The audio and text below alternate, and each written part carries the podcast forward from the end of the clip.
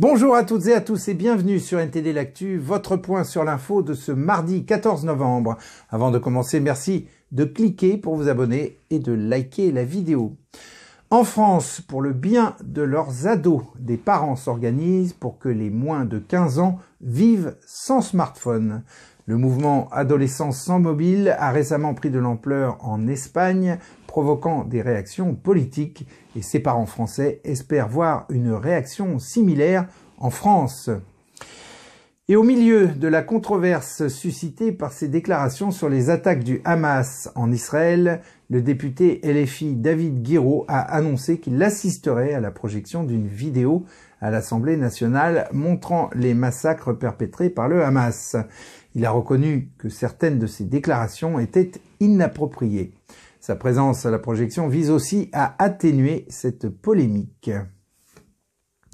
Et lors de la première édition de l'initiative mondiale pour la liberté, la World Wide Freedom Initiative, qui a lieu à Paris, l'intervention téléphonique de Donald Trump a fait sensation. Son intervention a retenu l'attention des leaders de la droite américaine, française et européenne réunis pour discuter de la prévention du déclin de la civilisation occidentale.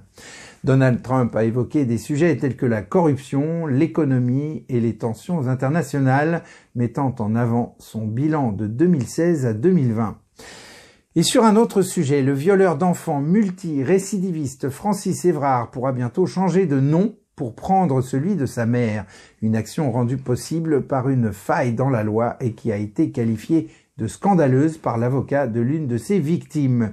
Condamné à de lourdes peines, Francis Évrard a modifié son patronyme en utilisant une disposition de la loi de 2022 sans avoir à justifier ce choix. Maigre consolation, ses victimes devraient être informées de son lieu de résidence à sa sortie de prison. Mais la question qu'on peut se poser légitimement, c'est comment peut-on parler de sortie de prison pour un violeur d'enfants multirécidiviste. Et passons maintenant à la météo avec neuf départements du nord, de l'est et du centre-ouest de la France qui sont placés en vigilance orange par Météo France en raison des risques de crues et de pluies inondations. Le nord du pays est le plus impacté jusqu'à présent. Et je laisse maintenant la parole à Anthony. Anthony, c'est à vous, on vous écoute. Merci Rémi. En Europe, l'antisémitisme et d'autres formes d'extrémisme sont actuellement au cœur des préoccupations. À côté de chez nous, chez nos voisins britanniques par exemple, une grande manifestation pro-palestinienne s'est tenue récemment. Et celle-ci a malheureusement été marquée par des affrontements entre des contre-manifestants d'extrême droite et la police.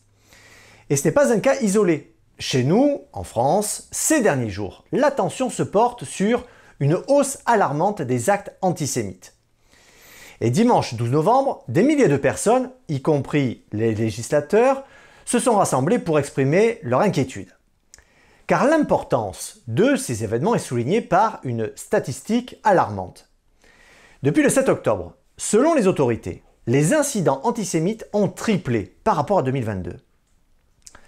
On peut alors penser que ces manifestations, encouragées par les présidents des deux chambres du Parlement témoignent d'une prise de conscience croissante concernant les défis auxquels l'Europe est confrontée en matière de coexistence pacifique et de respect mutuel entre les différentes communautés.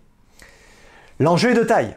Il s'agit de lutter contre l'extrémisme sous toutes ses formes, tout en préservant les valeurs de liberté et de démocratie. Et ces derniers jours, l'actualité allant dans ce sens est bien fournie. Voici les images. Dimanche 12 novembre, à Paris, des personnalités politiques, dont la première ministre Elisabeth Borne et les anciens présidents François Hollande et Nicolas Sarkozy, ont pris la tête de la marche contre l'antisémitisme. La police a estimé que ce dimanche, plus de 182 000 personnes avaient défilé en France, dont 105 000 à Paris. Les préparatifs de la marche ont été marqués par des querelles sur les partis qui devaient être représentés. La décision du RN de participer à la marche a incité le LFI à prendre ses distances avec l'événement bien que d'autres partis de gauche y aient participé. Des législateurs de gauche se sont joints à des manifestations pro-palestiniennes ces dernières semaines, dont une marche à Paris samedi. Le président Emmanuel Macron, dont la décision de ne pas participer à la marche a suscité des critiques de la part de certains hommes politiques, a publié une lettre ouverte soutenant la marche et condamnant l'insupportable résurgence d'un antisémitisme débridé. Et lundi 13 novembre, le président a rencontré des dirigeants de diverses confessions au palais présidentiel de l'Élysée. De hauts responsables juifs et musulmans figuraient parmi les chefs religieux qui ont assisté à la réunion avec le président. Ils ont déclaré avoir discuté des moyens d'atténuer la recrudescence des actes antisémites en France et ont insisté sur l'importance d'éduquer les jeunes sur les nuances entourant le conflit entre Israël et le Hamas. Il y avait un parallèle entre une simplification, une caricature de, entre Hamas égale palestinien égale musulman, et puis d'un autre côté juif égale israélien égale la politique de Netanyahou. Je pense que ces deux, parallèles qui où il n'y a pas de nuance, je pense qu'elle porte un risque majeur de, fracture s'il est importé sur notre sol. Et c'est la raison pour laquelle il faut effectivement ce travail pédagogique qui a, été évoqué, il faut aller euh, apprendre à notre jeunesse la nuance de la situation telle qu'elle existe. Après les événements récents, en France, l'heure est à la réflexion et à l'action. Les récents rassemblements et dialogues interconfessionnels mettent en lumière une nécessité impérieuse, celle d'une éducation approfondie et nuancée sur des sujets sensibles comme le conflit Israël-Hamas. Comme Mohamed Moussaoui l'a justement souligné, il est essentiel d'éviter les simplifications et les caricatures qui alimentent les divisions. Il s'agit maintenant de transformer ces dialogues en actions concrètes. Et l'éducation est fondamentale pour briser les cycles de méfiance et de haine, en enseignant la tolérance et en promouvant le respect mutuel. Dans ce contexte, chacun a un rôle à jouer, que ce soit en tant que citoyen, éducateur ou même leader. La gravité de la situation exige de nous une vigilance et une implication constante. Car c'est en œuvrant ensemble, dans un esprit de compréhension et d'unité, que nous pourrons aspirer à une société française plus harmonieuse et respectueuse de sa riche diversité. Rémi, c'est tout pour moi. Merci Anthony. Israël affirme que le Hamas a perdu le contrôle à Gaza et que ses combattants fuient désormais vers le sud. Des combats entre Israël et le Hamas ont laissé des milliers de Palestiniens piégés dans un hôpital de la bande de Gaza sans eau ni électricité. Benjamin Netanyahu a évoqué la possibilité d'un accord pour faire libérer les 240 otages retenus par le Hamas. Et en Ukraine, selon une enquête conjointe du Washington Post et du média allemand Der Spiegel, un commandant ukrainien Roman Chervinsky aurait supervisé le sabotage des gazoducs Nord Stream 1 et 2. De son côté, le président ukrainien Volodymyr Zelensky a nié toute implication de l'armée ukrainienne dans ces sabotages. Et aux États-Unis, le sénateur républicain Tim Scott a annoncé son retrait de la course à l'investiture républicaine pour la présidentielle américaine de 2024, laissant ainsi la voie libre à Donald Trump. Scott, qui espérait devenir le premier président républicain noir des États-Unis, n'a pas réussi à obtenir un soutien suffisamment large. Et on passe aux actualités sur la Chine avec Vladia, Vladia qui va nous parler affaires. Vladia, c'est à vous. Merci Rémi, bonjour à tous. Aujourd'hui, je vais vous parler un peu de commerce, en commençant par celui de l'énergie. Quel est l'état actuel de l'échiquier énergétique mondial? En Europe, le Portugal détient une réserve de plus de 65 000 tonnes de lithium. L'Europe s'intéresse à cet approvisionnement afin de réduire sa dépendance vis-à-vis -vis de la Chine.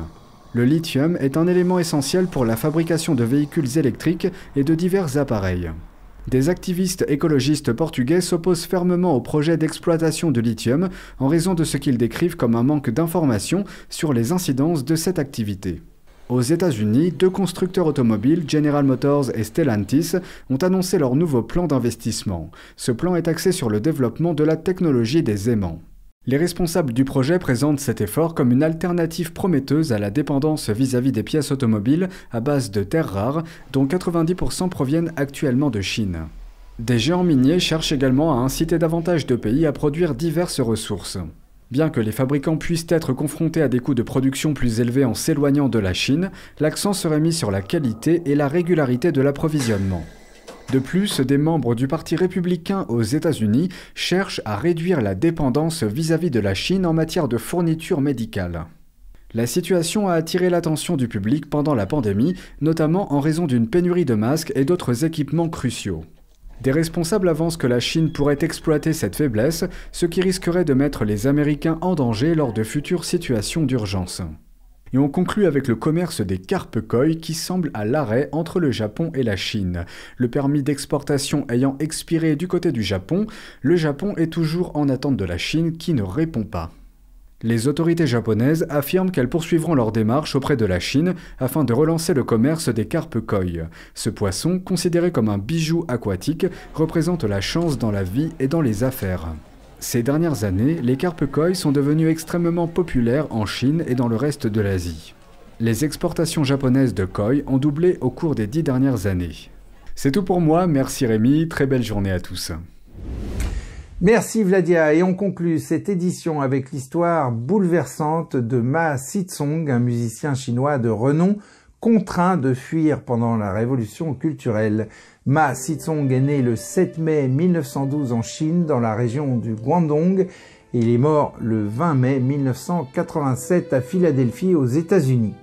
Ce virtuose au destin tragique a été pris pour cible et persécuté, qualifié par les communistes de réactionnaire bourgeois, contraint de subir humiliations, détentions et menaces.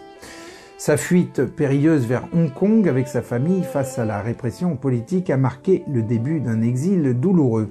Après son départ, Ma Sitsong ne foulera plus jamais le sol de la Chine, sa patrie, emportant avec lui un lourd fardeau de traumatisme. Dans un discours, il a dit, je cite, La révolution culturelle est en train de détruire les intellectuels chinois. Les événements qui se sont produits depuis l'été et l'automne dernier m'ont plongé dans un désespoir total et m'ont contraint, ainsi que ma famille, à devenir des fugitifs. Son histoire poignante euh, révèle les ravages de la révolution culturelle. Deux articles de Vision Times que vous trouverez dans la description de cette vidéo parlent de la vie semée d'embûches de ce compositeur de génie. Et voilà, c'est la fin de cette édition. Merci à toutes et à tous de l'avoir suivi. On se retrouve donc demain à 13h pour une nouvelle édition de NTD L'Actu. Et en attendant, portez-vous bien, aidez-vous les uns les autres et à demain.